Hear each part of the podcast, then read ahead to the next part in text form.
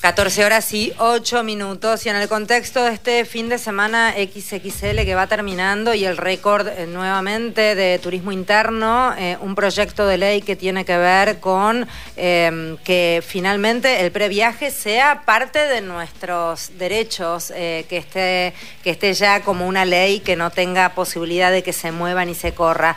En línea, Lisandro Pérez Locino, subsecretario de Promoción Turística a cargo del previaje. Hola, Lisandro, Federico. Federica te saluda. ¿Cómo va? ¿Qué tal, Federica? ¿Cómo estás? Bien, se escucha horrible. A ver si estás en, en la calle, Lisandro, o estás en alguna oficina o algún lugar como para moverte un poquitito. Estoy dentro de un auto. Ah, viste, típico, sí, se escuchaba así. Ahora se te escucha mejor. A ver, aprovechemos. ¿Cómo es esto? ¿Cómo sería el proyecto de ley y en qué consiste, Lisandro?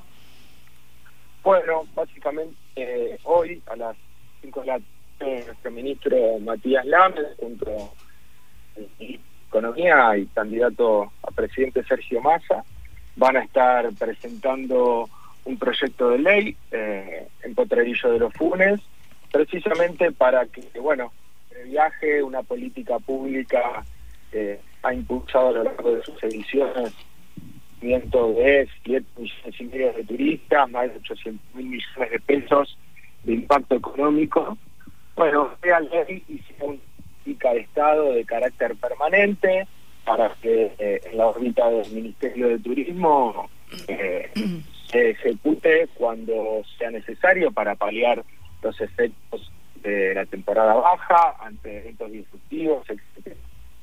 Sí, además, teniendo en cuenta que algunos proyectan, algunos candidatos a presidente ya han hablado claramente de que el previaje se daría de baja, medio como si fuera una cuestión de, privilegio para algunos solamente, cuando en lo fáctico ha quedado demostrado que realmente ha sido una gran mano para aquel que quería viajar y no podía, y también para esa industria del turismo que venía tan golpeada con la pandemia mediante. Digo, eh, el que pueda llegar a salir como ley te da una garantía, ¿no? Efectivamente, porque hay algunos candidatos o, candidatas que incluso creo que no lo conocen bien, lo han confundido con, con algún otro plan.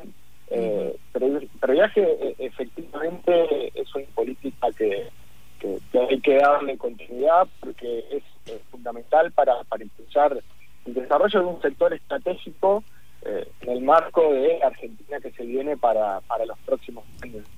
Porque me parece que que digo, no tiene la capacidad de aplicar el, carácter profesional y, y actividad eh, en, la en las temporadas bajas, sino que eh, es ayuda sobre el supuesto y, el empleo y además eh, es una política muy virtuosa porque lo hace también eh, de alguna manera contribuyendo a solucionar un problemas, o el sector turístico que tiene que ver con la informalidad, ¿no? Estos nichos de, informalidad considerables, en, algunas de sus ramas, como puede ser la gastronomía, y esto previaje en una primera instancia impulsa todo un montón de compras anticipadas, obviamente son las que se cargan en las plataformas, y luego cuando la gente sale a recorrer nuestro país con la tarjeta en su bolsillo, eh, entonces al ser dos operaciones bancarizadas, el Estado recauda por duplicado cual, bueno, redunda en un muy bajo costo fiscal. Lisandro Mario, ¿cómo va? Buenas tardes.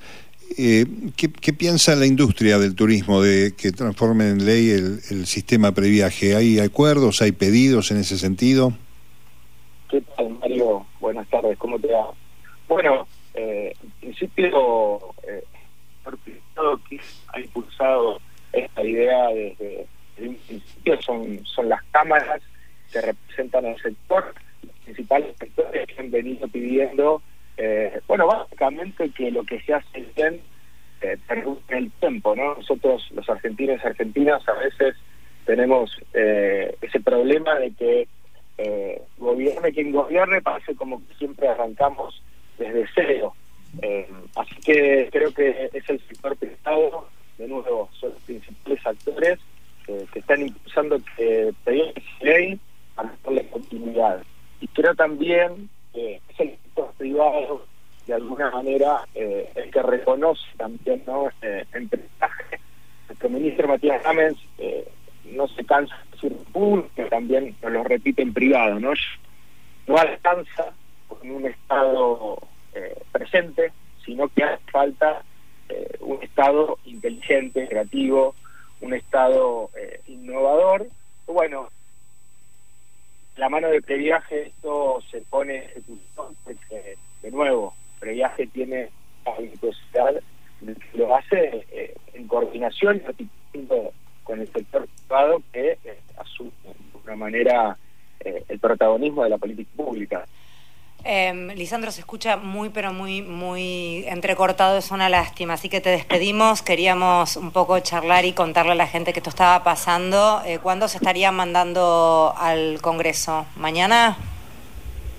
Bueno, efectivamente, eso lo va a disponer, por supuesto, el ministro de Turismo junto con, con, el, ministro de Economía, Sergio Massa.